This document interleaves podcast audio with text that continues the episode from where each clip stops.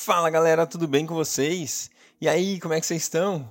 Vamos lá continuar nossa leitura bíblica em um ano. Estamos na semana de número 37, sexto dia. Nós vamos ler Isaías 37, Isaías 38 e também Apocalipse, capítulo 20. Vamos lá, vamos nessa. Deus, obrigado por mais um dia. Graça, amor, fidelidade, Deus estão sobre nós porque o Senhor é o nosso Deus. Nós te amamos, nós te honramos e somos gratos à sua vida em nós, Deus. Muito obrigado por tudo que o Senhor tem feito, por tudo que o Senhor tem é, feito, Deus, nas nossas vidas que a gente nem vê, a gente nem percebe, mas sabemos que a sua fidelidade, a sua graça são abundantes sobre nós, Deus. Muito obrigado, abençoe esse tempo de leitura da sua palavra. Fala conosco em nome de Jesus. Amém. Glória a Deus. Isaías capítulo 37. Quando o rei Ezequias soube disso, rasgou suas vestes, vestiu o pano de saco e entrou no templo do Senhor. Depois enviou o administrador do palácio, Eliaquim, o secretário Sebna e os chefes dos sacerdotes, todos vestidos de pano de saco, ao profeta Isaías, filho de Amós, com esta mensagem: Assim diz Ezequias: Hoje é dia de angústia, de repreensão e de vergonha, como quando uma criança está a ponto de nascer e não há forças para dar-la à luz. Talvez o Senhor, o seu Deus, ouça as palavras do comandante de campo, a quem eu sou o Senhor, o rei da Assíria, enviou para zombar o do Deus vivo. E que o Senhor, o seu Deus, o repreenda pelas palavras que ouviu.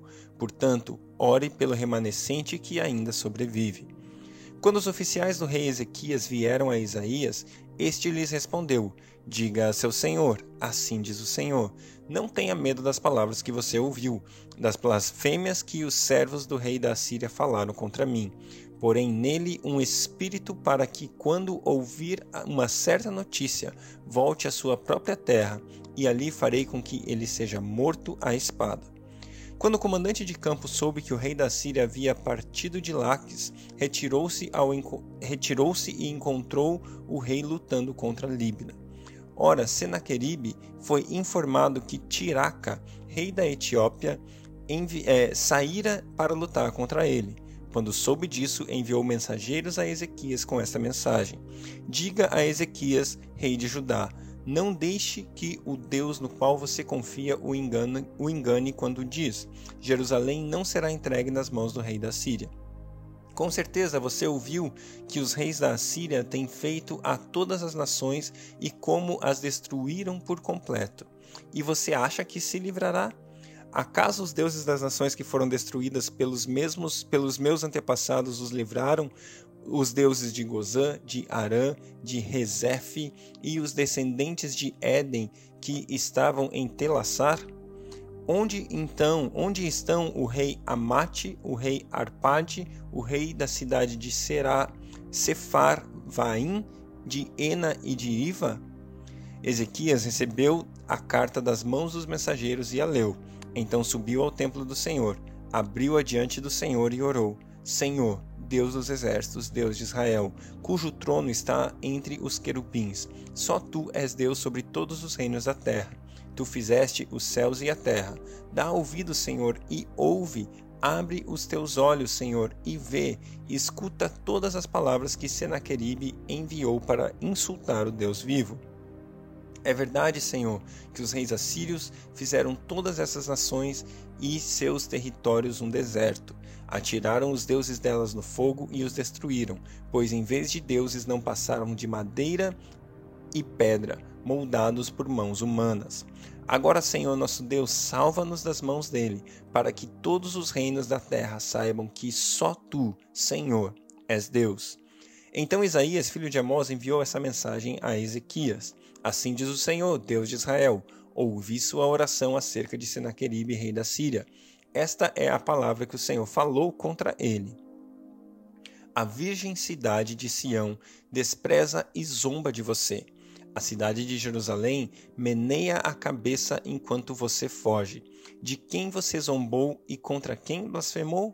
Contra quem você ergueu a voz e contra quem levantou o seu olhar arrogante?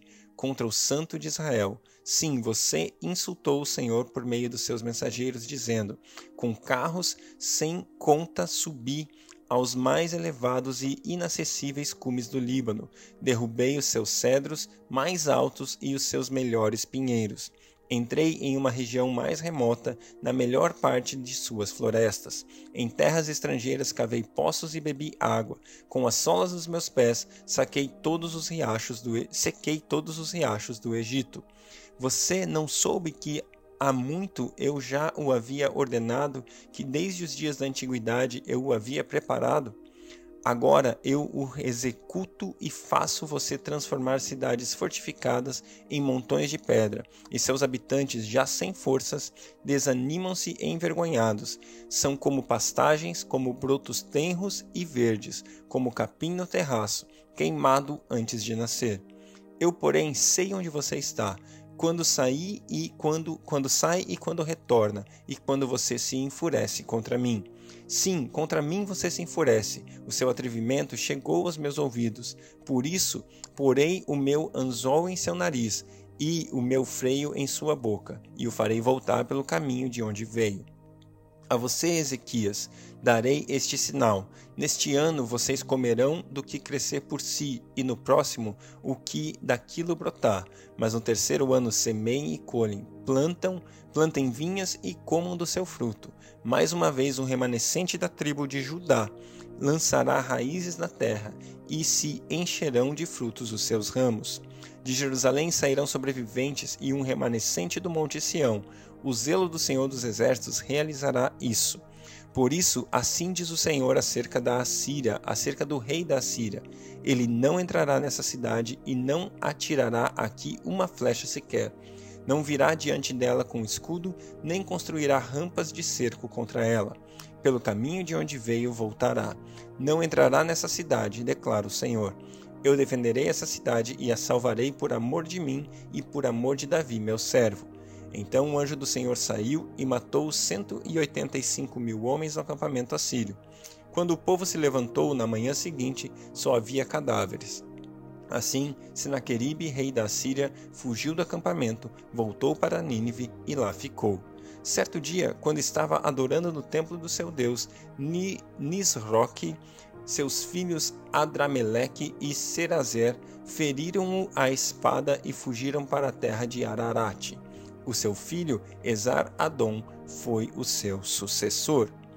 Glória a Deus, Isaías, capítulo 38. Naqueles dias, Ezequias ficou doente à beira da morte. O profeta Isaías, filho de Amós, foi visitá-lo e lhe disse: Assim diz o Senhor: Ponha a casa em ordem, porque você vai morrer, você não se recuperará. Ezequias virou o rosto contra a parede e orou ao Senhor: Lembra-te, Senhor, de como tenho te servido com fidelidade e com devoção sincera, e tenho feito o que tu aprovas. E Ezequias chorou amargamente. Então a palavra do Senhor veio a Isaías: Vá dizer a Ezequias: Assim diz o Senhor, o Deus do seu antepassado Davi: Ouvi sua oração e vi suas lágrimas. Acrescentarei quinze anos à sua vida e eu livrarei você e essa cidade das mãos do rei da Síria, e eu defenderei esta cidade. Este é o sinal de que o Senhor fará o que prometeu. Farei a sombra do sol retroceder em os dez graus que ela já cobriu na escadaria de Acás. E a luz do sol retrocedeu os dez degraus que tinha avançado. Depois de recuperar-se dessa doença, Ezequias, rei de Judá, escreveu o seguinte: eu disse: No vigor da minha vida tenho que passar pelas portas da sepultura e ser roubado do restante dos meus anos? Eu disse: Não tornarei a ver o Senhor, o Senhor na terra dos viventes. Não olharei mais para a humanidade, nem estarei mais com os que agora habitam nesse mundo. A minha casa foi derrubada e tirada de mim, como se fosse uma tenda de pastor. A minha vida foi enovelada, e como faz o tecelão.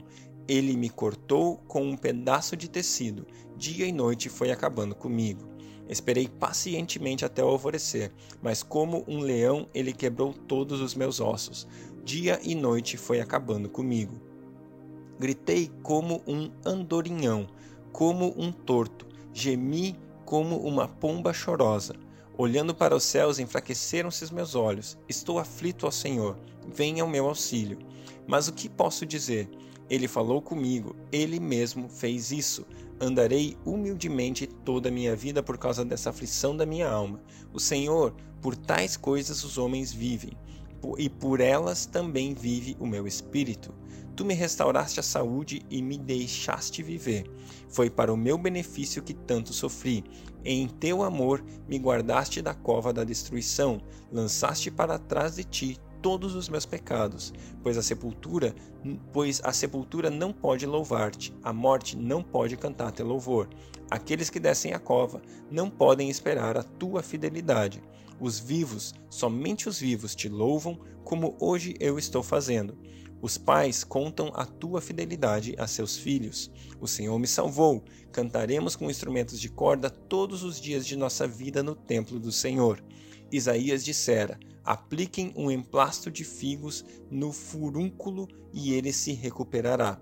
Ezequias tinha perguntado: Qual será o sinal de que subirei ao templo do Senhor? Glória a Deus pela sua palavra. Apocalipse 20. Vi descer dos céus um anjo que trazia na mão a chave do abismo e uma grande corrente. Ele prendeu o dragão, a antiga serpente, que é o diabo Satanás, e o acorrentou por mil anos. Lançou-o no abismo, fechou-o e pôs um selo sobre ele para, assim, impedi-lo de enganar as nações até que terminassem os mil anos. Depois disso, é necessário que ele seja solto por um pouco de tempo. Vi tronos em que se assentaram aqueles a quem havia sido dada autoridade para julgar. Vi as almas dos que foram decapitados por causa do testemunho de Jesus e da palavra de Deus. Eles não tinham adorado a besta nem a sua imagem, e não tinham recebido a sua marca na testa nem nas mãos. Eles ressuscitaram e reinaram com Cristo durante mil anos. O restante dos mortos não voltou a viver até que se completassem os mil anos. Esta é a primeira ressurreição. Felizes os santos, os que participam da primeira ressurreição. A segunda morte não tem poder sobre eles. Serão sacerdotes de Deus e de Cristo e reinarão com ele durante mil anos. Quando terminarem os mil anos, Satanás será solto da sua prisão e sairá para enganar as nações que estão nos quatro cantos da terra. Gog, Magog, a fim de reuni-las para a batalha. Seu número é como a areia do mar. As nações marcharam por toda a superfície da terra e cercaram o acampamento dos santos, a cidade amada. Mas um fogo desceu do céu e as devorou. O diabo que as enganava foi lançado no lago de fogo que arde com enxofre, onde já haviam sido lançadas a besta e o falso profeta. Eles serão atormentados dia e noite para todo o sempre. Depois eu vi um grande trono branco e aquele que nele estava sentado. A terra e o céu fugiram da sua presença e não se encontrou lugar para eles. Vi também os mortos, grandes e pequenos, em pé diante do trono, e livros foram abertos outro livro foi aberto, o livro da vida. Os mortos foram julgados de acordo com o que tinham feito, segundo o que estava registrado nos livros.